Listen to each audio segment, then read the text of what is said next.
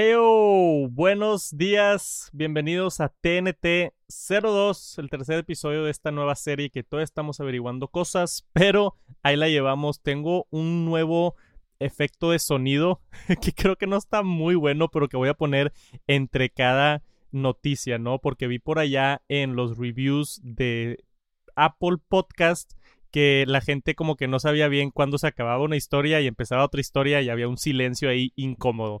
Gracias por el feedback, sigan dejando reseñas, sigan dándome sugerencias, vamos, vamos mejorando. Es diferente esto, porque los otros podcasts, los que hacía originalmente, no eran en vivo, era, era nada más yo hablando y a veces podía entrar y editar ciertas cosas, o si había una pausa larga la podía editar, pero ahora con el podcast que es completamente en vivo, no. Entonces hay que acostumbrarnos a ese tipo de errorcitos y voy a tratar yo de, mejorar y de mejorar y seguir hacia adelante. Tenemos noticias muy, muy padres el día de hoy. Nada más, primero que nada, para la gente que está acá en vivo en YouTube, Gracias por entrar. Ya veo ahí a muchos miembros en el chat. Saludos Mario, Llanero, Emiliano, Johnny, Raúl, Dimitri, Adrián, Esteban y Johnny. Gracias por el super chat, hermano. Se aprecia muchísimo. Si dejan super chats durante el podcast, al final los voy a leer y contestamos un par de preguntas con los miembros. Pero vamos a empezar con las noticias de esta semana. Esto es TNT, el Top Noticias Tech con Tech Santos. Y estoy emocionado ya de subir tantito la calidad. También estuve jugando con los ajustes del audio. Entonces espero que se escuche al menos tantito mejor. Vamos a empezar.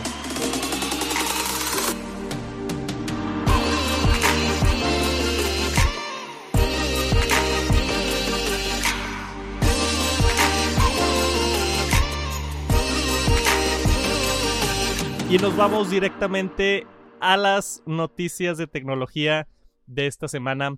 Muchas cosas bien interesantes. Más que nada quiero hablar del nuevo teléfono de Microsoft. Ahorita vamos a tocar ese tema. Pero vamos a empezar primero con esta noticia de Dropbox. Dropbox es una empresa que estoy seguro que muchos de ustedes utilizan y se han reinventado con unos nuevos servicios a la par con Dropbox.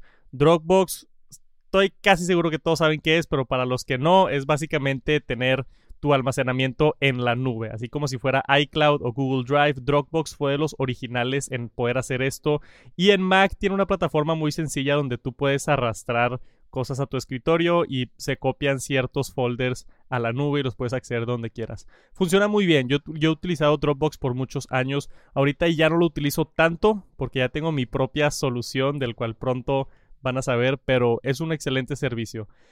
La noticia del día de hoy es que Dropbox anunció varias cositas nuevas. Un Password Manager, que es algo que hemos estado viendo cómo están surgiendo, algo como LastPass, que es, o One Password también creo que existe. Hay varios servicios que te administran todas tus contraseñas. Entonces, ¿qué hacen estos servicios? Es, tú nada más te acuerdas de una sola contraseña y ahí pones dentro del LastPass o, o iPassword o hay muchos por allá afuera o este nuevo de Dropbox tú pones todo, todo los demás servicios. Entonces, tu contraseña de Netflix, tu contraseña de tu Gmail, tu contraseña de Spotify, tu contraseña de, del Apple ID, tu contraseña de todo. Y, y, supuestamente, digo, debe ser porque les ha ido muy bien. Son servicios súper seguros y es una forma más fácil de tu poder como acordarte de todas las contraseñas que siempre se nos olvidan. Y también algo que nunca menciona con esto de las contraseñas es que mucha gente, incluyéndome, porque yo hago esto también a veces, usan la misma contraseña, la misma contraseña para muchos servicios diferentes.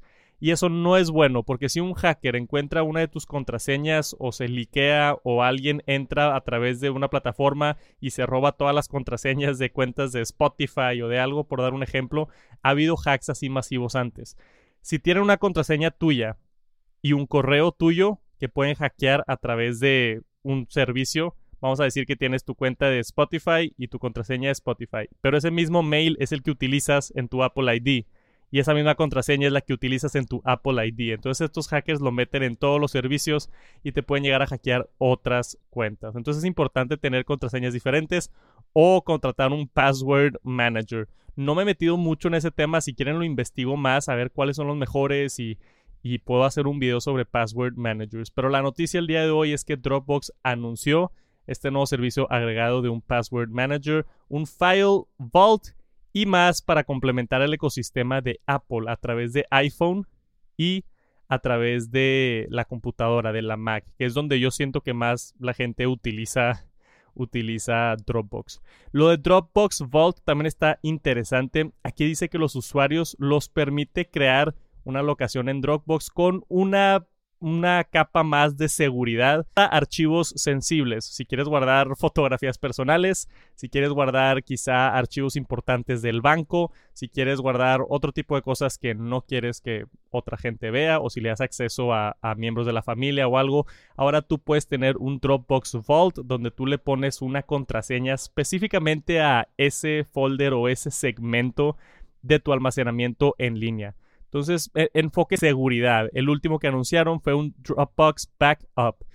Dice aquí este que esto automáticamente hace el backup de los folders que tú escojas en tu Mac o en tu PC y lo hace automáticamente sin que tú tengas que estar manualmente haciendo el backup. Entonces, son tres cosas como de seguridad que nos ha anunciado Dropbox este año para los usuarios de Dropbox. Ahí tienen estas cositas nuevas que pueden intentar, me avisan cómo les va.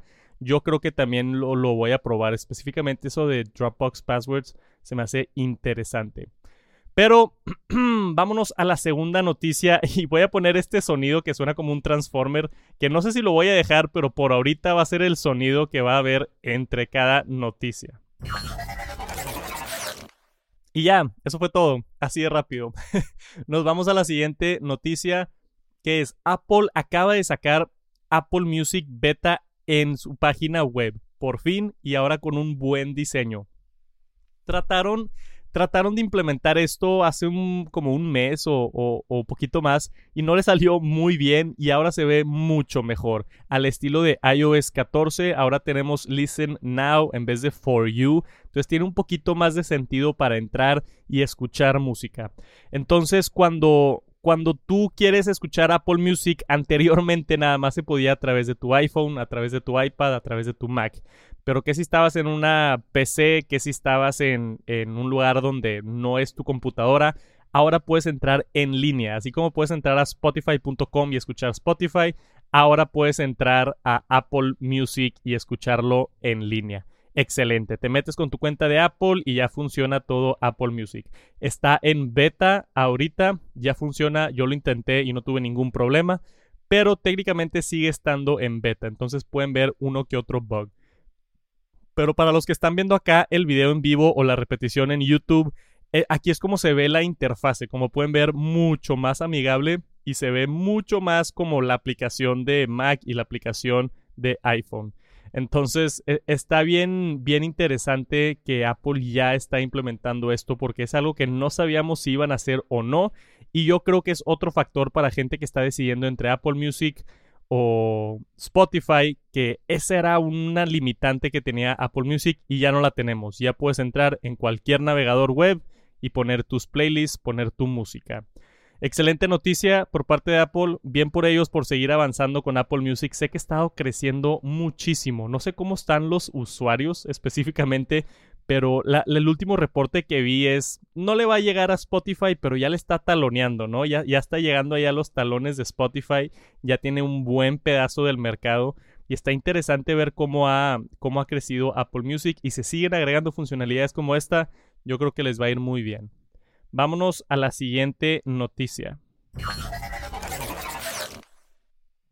Entonces, Microsoft Surface. Esto es lo que quería hablar más que nada y estoy bien emocionado. Este es raro que le eche tanto hate a un teléfono, pero este es un teléfono que para mí ahorita no tiene nada de sentido.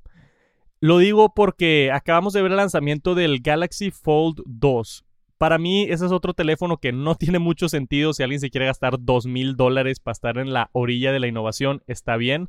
Pero al menos es una pantalla que se dobla. Es una tecnología que dices, wow. O sea, la pantalla se está doblando. Es algo que no habíamos visto hasta el año pasado. Es algo impresionante. Y si pagas el precio, aunque tenga sus bugs y aunque tenga sus problemas y demás. Microsoft sacó la Surface Duo que lo llaman un foldable phone, pero no es plegable, es nada más dos pantallas con una bisagra en medio y tienes esa raya o ese espacio entre las dos pantallas que, en mi opinión, no se ve muy padre. y, y se ve cuando navegan a través de la interfase que estorba la cosa de en medio. Yo creo que en el 2020 si vas a sacar un teléfono plegable sería echarle, pues no sé, un poquito más de ganas con la innovación.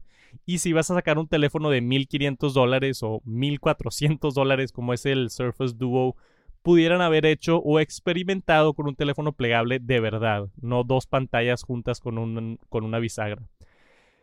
Y hay varios otros aspectos que no me encantaron de este lanzamiento. Si nos vamos a las especificaciones, The, Surface Duo tiene el Qualcomm Snapdragon 855. Para empezar, ni es el procesador más avanzado, no es el 65 Plus o no sé cuál es ahorita el más avanzado, pero no es. O sea, tiene un, procesador un poquito inferior y estás pagando 1400 dólares por el teléfono. 6 GB de RAM, 128 GB de almacenamiento. Tiene dos pantallas de 5.6 AMOLED y juntas las dos pantallas es 8.1 pulgadas. Yo estuve viendo el anuncio de Microsoft y otra cosa que se me hizo bien extraña es que no dicen que es un teléfono, pero que tiene funcionalidades de un teléfono. Entonces mencionan que es una tableta, pero no sabes si es una tableta o un teléfono. La puedes usar como tableta, pero si le pones un SIM, le entran llamadas y le entran mensajes de textos. Entonces lo puedes usar como un teléfono o lo puedes usar como una tableta, pero Microsoft no especificó qué es. Y también eso se me hace medio, medio raro, medio ambiguo.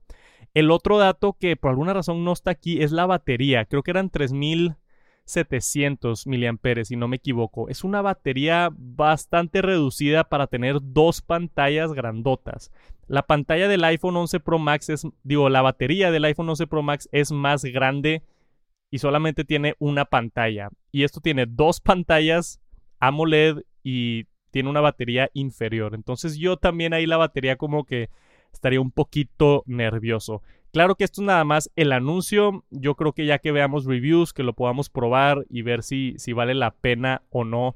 Pero a, a mí no me encantó. A mí se, se, me hace un producto extraño y también con esos marcos grandotes en la parte de arriba y en la parte de abajo no quiero ser muy hater, pero a, mí se me ve como un, se ve como un dispositivo del 2014, 2015. No sé por qué me da esa, esa impresión.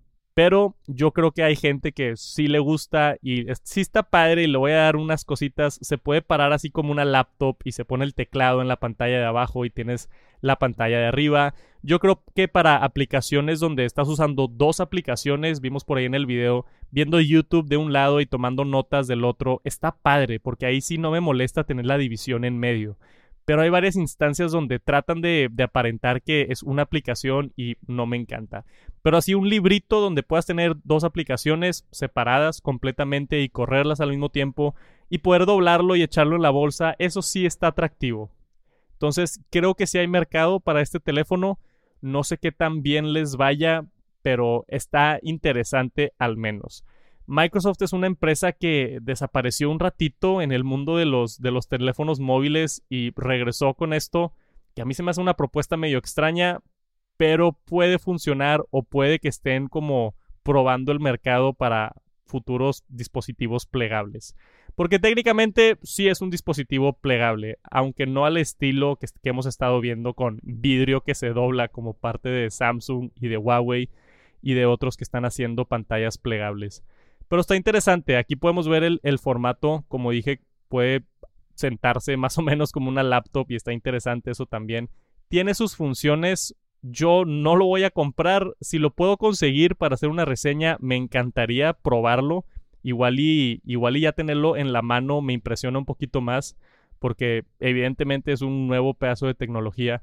Pero no pienso comprarlo. Aparte a ese precio se me hace muy, muy, muy caro. Pero me encantaría saber qué piensan ustedes del Microsoft Surface Duo. Y nos vamos a la siguiente noticia.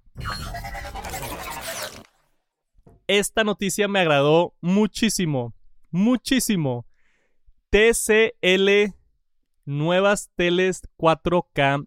TCL, creo que es That Creative Life si no me equivoco, TCL. E, es una empresa que hace televisiones típicamente de gama media o baja, media baja, no es así como que de las que hace más teles más premium hasta al menos ahorita.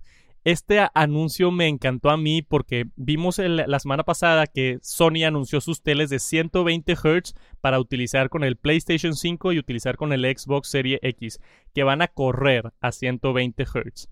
Entonces, yo creo que, que ahora TCL, que es una empresa que es más conocida por hacer teles un poquito más económicas, el hecho de que estén sacando una tele de 120 Hz específicamente para gaming con nueva tecnología de latencia se me hace increíble. Estoy bien emocionado que ya estamos viendo teles de gaming porque en años anteriores tenías que sacrificar. O querías la pantalla grandota, pero no con todas las funcionalidades de gaming, o comprabas un monitor pequeño de 20, 30 pulgadas, pero con, con la tasa de refresco más alta y con el input lag y todo. Ya estamos viendo esa tecnología en teles y estoy bien, bien, bien emocionado. Y voy a tener que comprar una de estas televisiones cuando tenga mi, mi, PlayStation 5 para poder apreciarlo a como Dios manda, a como se debe la, la televisión.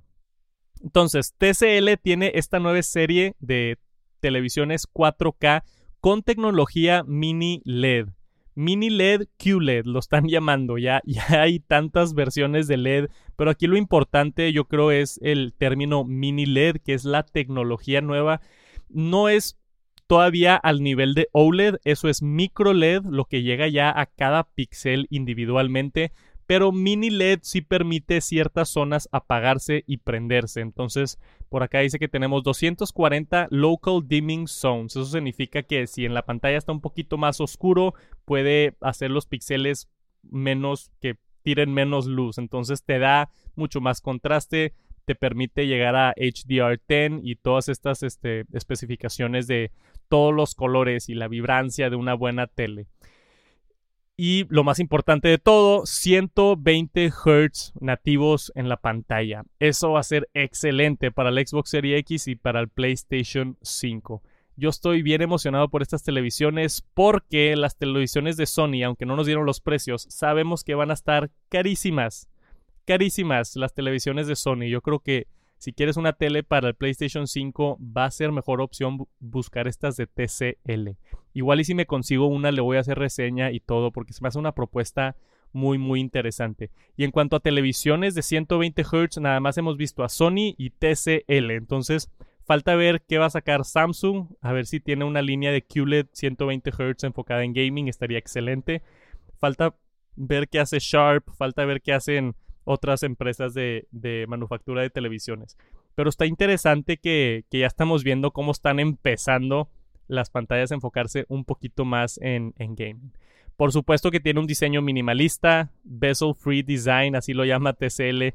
Tiene Dolby Vision, tiene todo lo que esperas de 4K, iluminación, este, el input lag, que es algo importante para el gaming, también súper reducido con la nueva tecnología de THX Certified Gaming Mode. Entonces lo pones en este modo de juego y la latencia se baja muchísimo. La tele que yo creo perfecta para la nueva generación de consolas hasta ahorita. Porque empieza en 649 dólares si quieres la de 55 pulgadas. Sube a 899 dólares si quieres la de 65 pulgadas. Y 1400 dólares si quieres la de 75 pulgadas.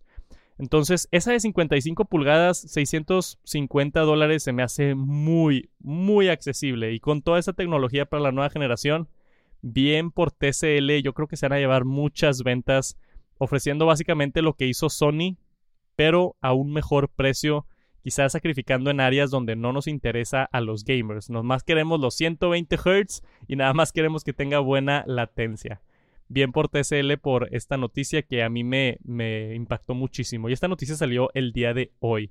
Justo antes de empezar el, el TNT la vi y dije la tengo que incluir porque sé que gente está esperando este tipo de televisiones. Vámonos a la siguiente noticia.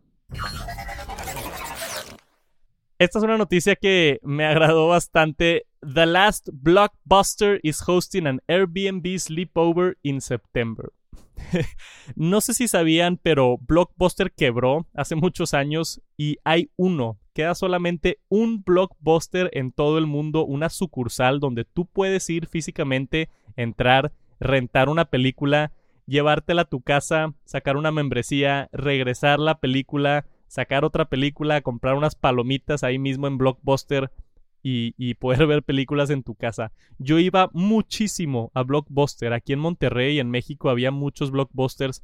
Yo de chico íbamos a, iba con mis amigos, iba con mi novia, mi primera novia, íbamos al Blockbuster, rentábamos películas y, y rentábamos dos o tres y nos las llevábamos para para ver en la casa o iba con mis amigos y buscábamos películas de miedo o buscábamos películas este, interesantes que no habíamos visto antes y, y, el caminar por los pasillos de blockbuster e ir viendo las películas era una experiencia bien agradable que ahorita lo reemplazó básicamente estar enfrente de la tele y ver películas o opciones de películas a través de Netflix pero la experiencia análoga de estar físicamente en ese lugar viendo las portadas agarrando las cajas y leyéndolo de atrás para ver de qué se trata la película. Me encantaba esa, esa experiencia.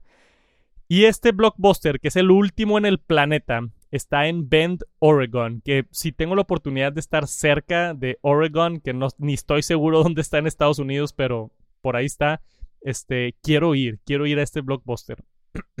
y obviamente, digo, no les iba muy bien, está más que nada ahí por nostalgia, pero por la pandemia tuvieron obviamente eh, reducida su clientela y han estado batallando con, con el coronavirus y con todo lo que está sucediendo alrededor del mundo. Perdieron muchos clientes.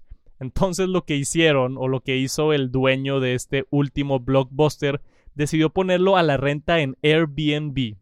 Entonces tú puedes rentar este blockbuster y como ven aquí en la foto, los que no están viendo el video y están por allá en el podcast, saludos. La foto es básicamente un sillón pusieron unos tapetes, hay una pantalla grande, tú puedes escoger películas, verlas, hay unas mesitas, tienen unas sillas como las bean bags para sentarte, o sea, se ve bastante cómodo, se ve bastante, bastante acogedor el lugar y lo puedes rentar por tres noches en septiembre.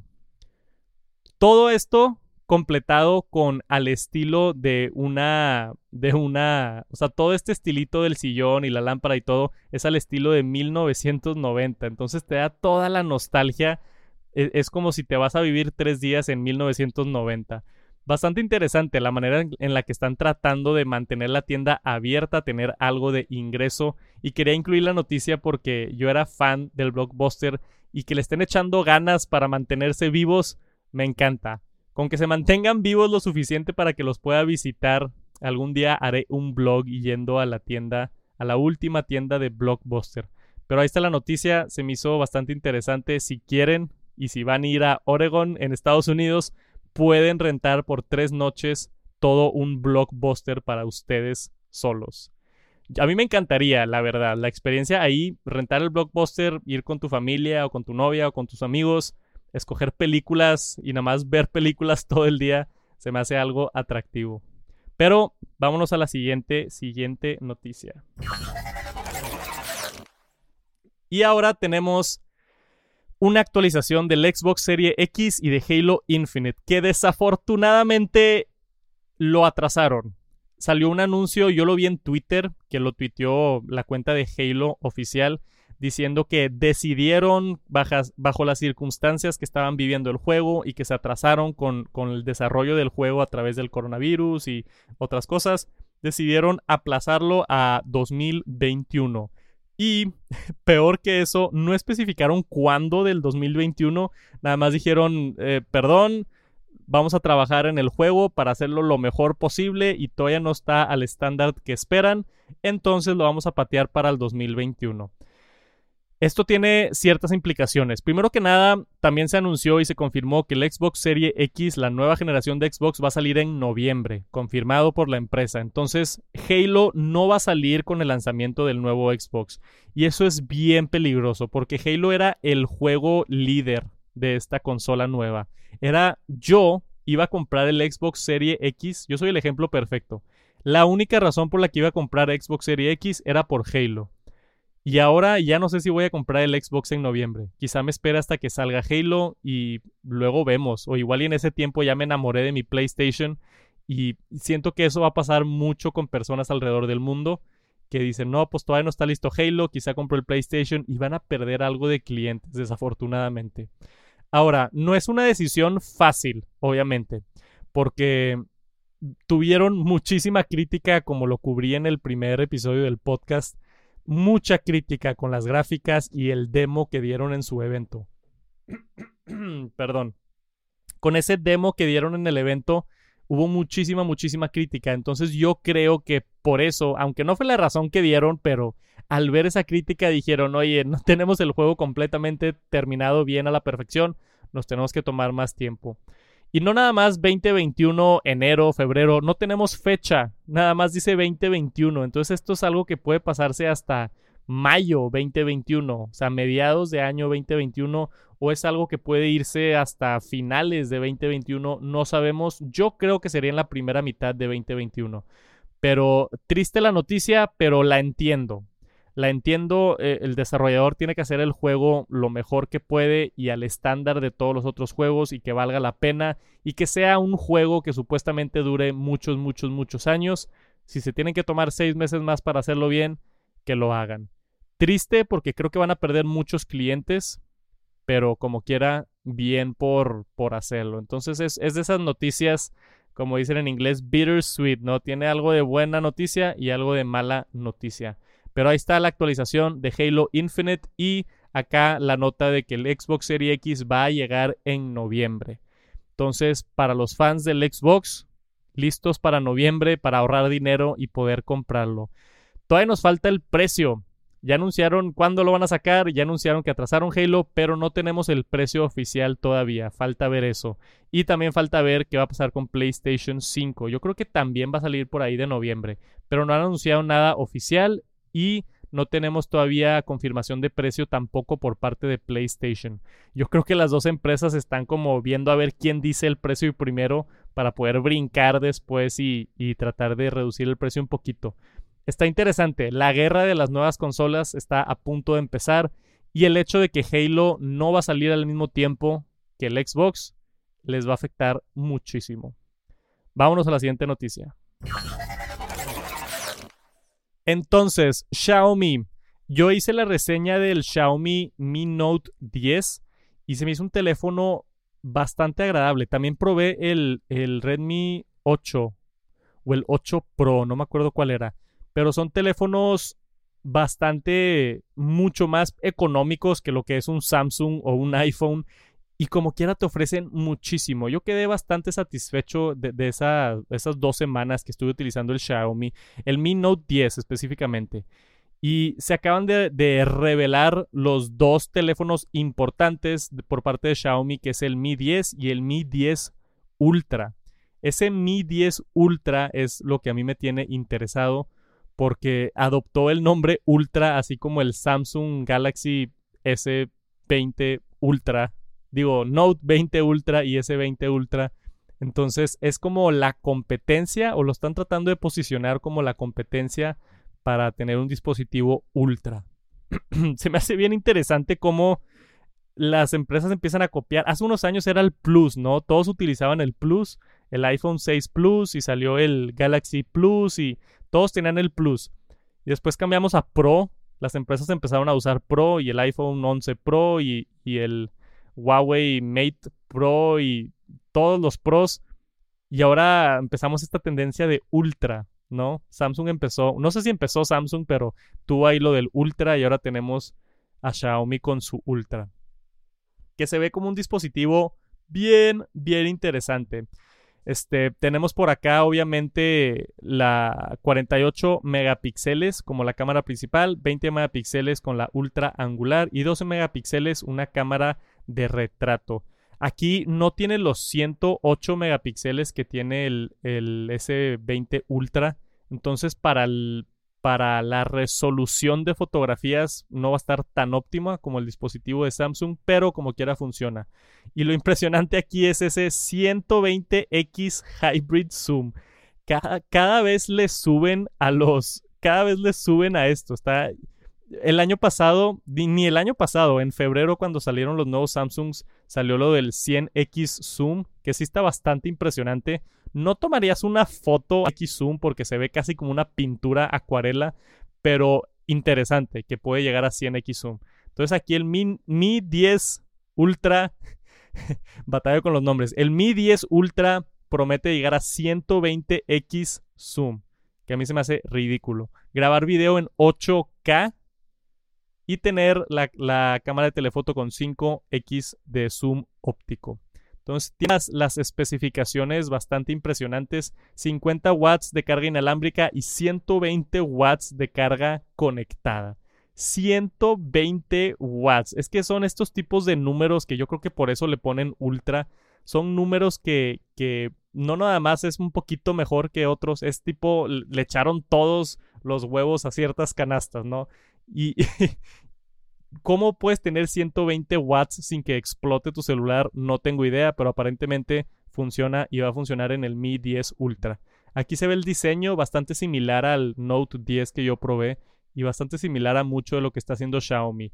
Al menos, no sé si en otros países de Latinoamérica o España, pero al menos en México, Xiaomi vende mucho. Xiaomi es una empresa que yo he, perdón, yo he visto mucho yo he visto mucha adopción de la marca Xiaomi, específicamente por los precios. Siempre ofrecen más que la competencia por buenos precios y en la mayoría de los casos son buenos dispositivos, pero va a haber que probar este de este de Xiaomi.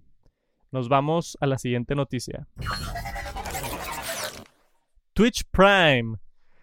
Ya no existe Twitch Prime. Esto también fue una noticia interesante. Twitch Prime, Amazon que compró Twitch hace un par de años, anunció que Twitch Prime ya no existe y ahora se llama Prime Gaming. Yo creo esto es en, en, conjunto a Amazon tratando de hacer el rebranding de todos sus servicios, su servicio de video Prime, su servicio de, de delivery Prime y ahora su servicio de gaming que es Prime. Bien interesante lo que está haciendo aquí porque están tirando el nombre de Twitch. Entonces no sé si Amazon poquito a poquito se está como deslindando del nombre de Twitch porque la gente ya no va a decir Twitch Prime, la gente va a decir Prime Gaming y ya no está asociado con el nombre de Twitch, ¿no? Y aquí arriba podemos ver la gráfica de Prime Gaming con los juegos y todo. Se me hace interesante la movida, es nada más un cambio de nombre, todo sigue siendo exactamente lo mismo. Tú puedes suscribirte a tus, a tus streamers favoritos por allá en Twitch, 5 dólares al mes para tener emojis y más, así como tenemos los miembros, perdón, así como tenemos los miembros aquí en Tech Santos con, con los emojis y el insignia y demás. Un saludo a los miembros que están por ahí en el chat. Pero este nuevo nombre de Prime Gaming a mí me indica que Amazon se está tratando de, de alejar un poquito del, del, branding de Twitch y hacer más fuerte el branding de Prime. Porque si lo ven, Prime es la primera palabra, ¿no? Prime Gaming. Bien, bien, bien, bien, bien interesante. Pero eso es toda la noticia. Nada más lo quería mencionar para los que son fans de Twitch o los que están suscritos a alguna suscripción por allá en Twitch. Ahora están suscritos a Prime Gaming. Y Amazon lentamente está dominando el mundo. Vámonos a la siguiente y última noticia. Hyundai, Hyundai, Hyundai no, no, sé bien cómo pronunciarlo, pero eh, esta marca de carros que últimamente he visto mucho más acá en, en México.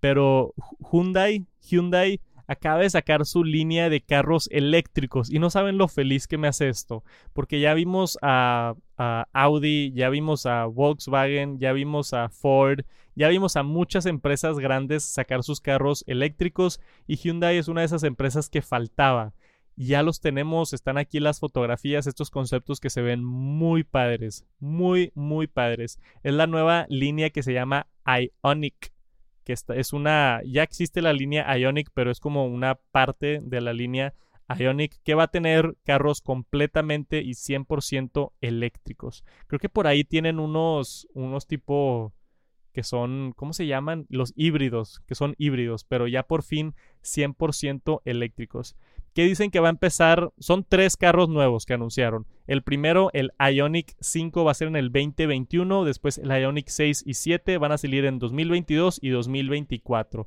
Entonces los siguientes tres años vamos a ver lanzamientos o la transición a esta nueva línea de vehículos eléctricos. Yo creo que por los siguientes 10, 15, igual y 20 años vamos a ver la venta de carros eléctricos al lado de carros todavía de gasolina. Y eventualmente se van a ir acabando los de gasolina y ya todos van a ser eléctricos, porque eso es el futuro. Gastamos menos, este, no estamos rompiendo la capa de ozono del mundo y simplemente es más sencillo y con actualizaciones y están bajando los precios de baterías. Todo apunta a que vamos a tener carros eléctricos y yo creo que si eres una empresa de carros en el 2020 y al menos no tienes planes para hacer carros eléctricos, estás completamente mal. Pero Hyundai, Hyundai acaba de sacar ya por fin su, su línea o su plan para, para adoptar los carros eléctricos. Esa camioneta se ve bastante, bastante agradable y el carro también se ve bastante futurístico. Me gustó el diseño. Me gustó el diseño. El, el Hyundai, yo, este, el Sonata, creo que se llama. Es un carro que está impresionante. O sea, yo creo que por adentro a la calidad de Audi y por un tercio del precio, básicamente. Entonces, para mí, Hyundai hace muy buenos carros y bien por ellos por entrar ya al mercado de los carros eléctricos. Obviamente no hicieron un evento en vivo como lo hacen normalmente para hacer este tipo de anuncios, pero los anunciaron, sacaron ahí un par de anuncios en su página web y un video que está bastante bueno y anunciando que, ya la transición a esto. Espero que más empresas empiecen con carros eléctricos. Todavía faltan unas grandes por ahí, pero ya estamos casi en la transición. Yo todavía soy medio Tesla fanboy. Si algún día llego a juntar el suficiente dinero para comprarme un Tesla, lo voy a hacer. Pero si salen estos Hondas aquí en México, igual y los intento porque también se ven también se ven buenos. No tenemos confirmación de precio ni nada, pero yo me esperaría que, que estén, o al menos si, si, si, quieren que les vaya bien a los carros, yo esperaría que estén un poquito más barato que los Teslas. Porque al mismo precio que un Tesla, prefiero comprarme un Tesla. Creo que va a tener más inteligencia. Pero bien interesante y bien por Honda y por entrar al mercado de los carros eléctricos. Y eso fue todo. Eso fue todo. Ya acabamos con las noticias en este episodio de TNT. Muchísimas gracias por acompañarme. Si están escuchando por allá en Apple Podcast o en Spotify, me encantaría que me dejen una reseña. Vamos a tratar de mejorar el podcast. Si les gustó el sonido entre cada, ese sonido de Transformer, ese sonido lo utilizo al principio de mis videos de YouTube. No mucha gente se da cuenta, pero es cuando sale el logo de Tech Santos, utilizo ese sonido. Entonces, se me hizo justo utilizarlo aquí para, para diferenciar las noticias. Si les gustó, déjenmelo saber y si no, me pueden dejar también una reseña por allá. Gracias a los que están escuchando el podcast por acompañarme y nos vemos la siguiente semana con otro episodio de TNT con Tech Santos. Peace.